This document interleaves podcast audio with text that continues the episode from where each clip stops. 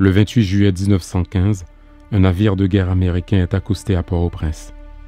À son bord, des centaines de soldats américains venus officiellement assurer une mission visant à rétablir la paix et l'ordre en Haïti. Mais en réalité, la mission a d'autres objectifs. Occuper le pays et s'accaparer de ses finances publiques pour le compte de banquiers new-yorkais. Pendant 19 ans d'occupation, les massacres, les viols et les exactions de toutes sortes contre la population haïtienne sont monnaie courante. À leur débarquement, les Marines ne rencontrent aucune résistance, sauf un pauvre soldat du nom de Pierre Sully, voulant défendre son pays, refuse d'obéir aux ordres des Marines qui lui ordonnent de déposer les armes et de vider les lieux. Il sera froidement abattu. William Caperton, l'amiral américain en charge de l'opération, procède alors au déploiement rapide de ses troupes dans la capitale. En s'emparant d'abord des points stratégiques et des bâtiments symboliques, casernes, ports, bureaux des douanes et des contributions, palais présidentiels et locaux abritant les ministères et les tribunaux. À partir du mois d'août 1915, l'occupation s'étend aux villes portuaires du pays. Et bientôt, les Américains prennent le contrôle total de l'État. Le président du Sénat, Philippe Sur d'Artignave, accepte d'être installé par l'occupant à la présidence de la République. Les entreprises américaines débarquent dans l'île à la suite des militaires américains et s'approprient des maigres ressources du pays. Franklin Delano Roosevelt, à ce moment-là secrétaire adjoint à la marine américaine, rédige une nouvelle constitution pour l'État haïtien. Une constitution libérale qui permet désormais aux étrangers de posséder des terres en Haïti, ce qui avait été interdit depuis 1804 après la proclamation de l'indépendance par Jean-Jacques Dessalines. Au départ, les députés haïtiens refusent de ratifier cette nouvelle constitution. Les soldats américains pénètrent dans l'enceinte de l'Assemblée nationale, chassent les parlementaires contestataires et font voter leur constitution par la force. Un fonctionnaire américain appelé conseiller est placé à la tête de chaque administration. Le gouvernement fantoche d'Haïti, qui a été installé par l'occupant, n'a aucun pouvoir réel. Ce sont les conseillers américains qui décident de tout et qui auront la main sur la collecte des revenus et le dernier mot sur chaque dépense. Ils imposent la loi martiale partout dans le pays. La presse est muselée et les journalistes qui osent une critique sont emprisonnés. Dès le début de l'occupation, les Américains font face à une opposition déterminée des Cacos, conduite par Charlemagne Peralt. En 1918, une insurrection des Cacos est écrasée par les soldats américains. On compte plusieurs milliers de victimes. Des exactions et des violences de toutes sortes sont commises par les troupes américaines. Le militant des droits civiques américains James Weldon Johnson, en visite en Haïti, publie un rapport dénonçant la corruption économique, le travail forcé, la censure de la presse, le racisme et la violence gratuite introduite en Haïti par l'occupation américaine. Sur cette photo d'une violence extrême, on voit un soldat américain en train d'exécuter un rebelle Kako. On lui a d'abord coupé les mains avant de l'abattre. Et par terre gît sur le sol le cadavre d'un autre homme qui probablement vient d'être exécuté. Aussi choquant que cela puisse paraître, les soldats américains ont l'autorisation de leur hiérarchie de tuer des Haïtiens et ils ne s'en privent pas.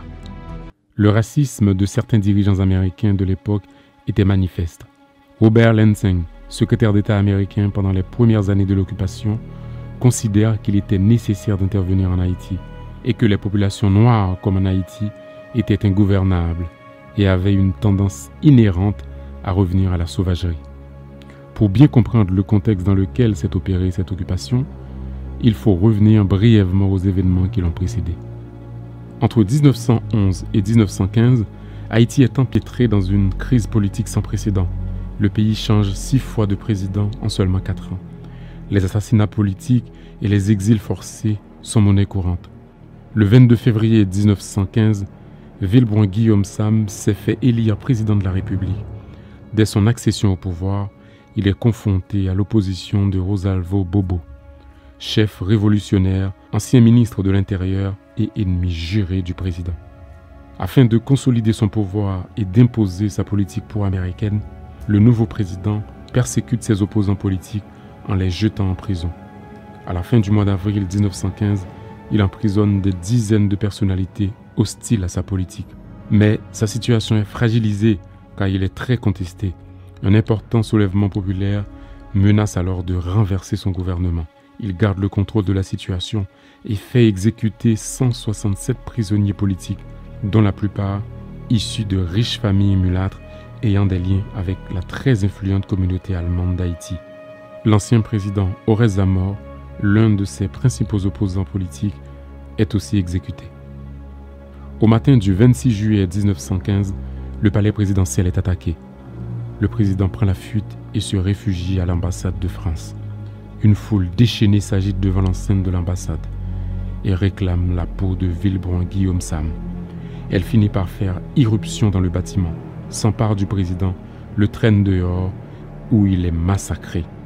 Ses restes sont exhibés par la foule dans les rues de la capitale. Le lendemain du drame, les troupes américaines envahissent le pays. Le président Villebrun Guillaume Sam jouait le jeu des Américains en faisant la guerre à la communauté allemande d'Haïti, car les États-Unis sont particulièrement préoccupés par le rôle des Allemands sur l'île. Ils les soupçonnent d'être une menace pour leurs intérêts. En effet, au début du XXe siècle, la petite communauté allemande d'Haïti possède un pouvoir économique considérable. Elle contrôle une grande partie de l'économie haïtienne. Mais cette communauté allemande est plus intégrée dans la société haïtienne que les autres communautés occidentales. Certains Allemands épousent même des Haïtiennes afin de contourner l'interdiction faite aux étrangers par la Constitution de posséder des terres en Haïti.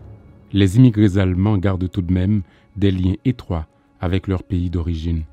Les Américains les soupçonnent de faire partie d'un réseau d'espionnage allemand établi en Haïti.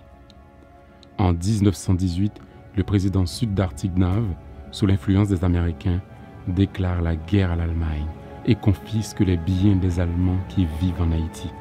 Il fait aussi emprisonner un certain nombre d'entre eux, parmi lesquels des commerçants et des hommes d'affaires. À la fin de la Première Guerre mondiale, de nombreux Allemands seront expulsés du pays et leurs biens confisqués. Cette stratégie des Américains de garder le contrôle sur la région peut en partie expliquer les raisons politiques de leur invasion dans l'île. Mais la principale cause de cette invasion est plus profonde. Un autre acteur poussait les États-Unis à envahir Haïti. Il s'agit de la banque américaine, la National City Bank, l'ancêtre de Citigroup. En contrôlant les finances du pays, les Américains prélèvent une grande part de ces revenus pour les reverser à des banquiers new-yorkais. Avant l'occupation américaine, ce sont des banquiers français du Crédit industriel et commercial, CIC, qui contrôlaient le trésor public depuis Paris. Les banquiers français étaient alors sans pitié. Ils prélevaient des commissions, des intérêts et des frais faramineux. Les Américains sont arrivés avec l'idée d'évincer les Français afin de prendre le contrôle des finances du pays. À partir de 1920, la Citibank possède toutes les actions de la Banque nationale d'Haïti et c'est grâce à ces dettes qu'elle va réaliser ses plus grandes marges de toute la décennie de 1920. L'un des commandants des forces américaines en Haïti est le général Smedley Butler, mercenaire de guerre opérant pour la finance internationale et ayant une grande expérience dans la déstabilisation des États étrangers. Dans son ouvrage de témoignage intitulé La guerre est un racket, paru en 1935, il fait ses déclarations fracassantes. J'ai effectué 33 ans et 4 mois de service actif et durant cette période, j'ai passé la plupart de mon temps en tant que gros bras pour le monde des affaires, pour Wall Street et pour les banquiers. En bref, j'étais un racketteur, un gangster au service du capitalisme. J'ai aidé à faire d'Haïti et de Cuba un endroit convenable pour que les hommes de la National City Bank puissent y faire des profits. Mais L'artisan et l'architecte de l'occupation américaine en Haïti est Roger Farnham, puissant lobbyiste de la National City Bank. C'est l'homme qui murmure à l'oreille des autorités américaines. C'est lui qui avait aussi auparavant conseillé au pillage des réserves d'or haïtiennes par les Marines américains. En effet, En 1914, un an avant l'invasion, plusieurs soldats américains entrent dans la Banque nationale d'Haïti et s'emparent d'une quantité d'or d'une valeur de 500 000 dollars de l'époque, avant d'embarquer pour New York où le butin va être déposé dans une banque de Wall Street. L'État haïtien crie alors au vol et au scandale. Les Américains, pour justifier ce braquage spectaculaire, évoquent leurs intérêts qui seraient gravement menacés. Par souci d'efficacité, les Américains réalisent quelques infrastructures dans le pays, comme la construction de routes et de bâtiments publics en utilisant des méthodes scandaleuses. Ils exproprient les gens et imposent aux travailleurs des conditions proches de l'esclavage. Les soldats les attachent avec des cordes, leur font travailler sans rémunération et tirent même sur ceux qui tentent de prendre la fuite. De nombreux agriculteurs, chassés de leurs terres, vont gagner le maquis et rejoindre la résistance des Cacos. D'autres vont fuir vers Cuba et la République dominicaine. En 1933, arrive au pouvoir Sténio Vincent, un opposant à l'occupation. La présence des Américains en Haïti continue de susciter l'hostilité de la population. Les révoltes sont réprimées dans le sang. Les artistes et les écrivains montent au front pour dénoncer cette occupation et l'agressivité des Marines. Franklin Roosevelt, fraîchement élu président des États-Unis, signe le 7 août 1933 un accord de retrait des troupes américaines, ce qui met fin officiellement à l'occupation. En visite en Haïti en juillet 1934, le président américain réaffirme l'accord de désengagement des États-Unis en Haïti. Mais le dernier contingent de Marines américains quitte finalement le pays le 15 août 1934. Ces 19 années d'occupation, en plus du lourd bilan humain et des ravages économiques qu'elle a causés, ont aussi contribué à plonger le pays dans un tel chaos que les Haïtiens payent encore le prix aujourd'hui.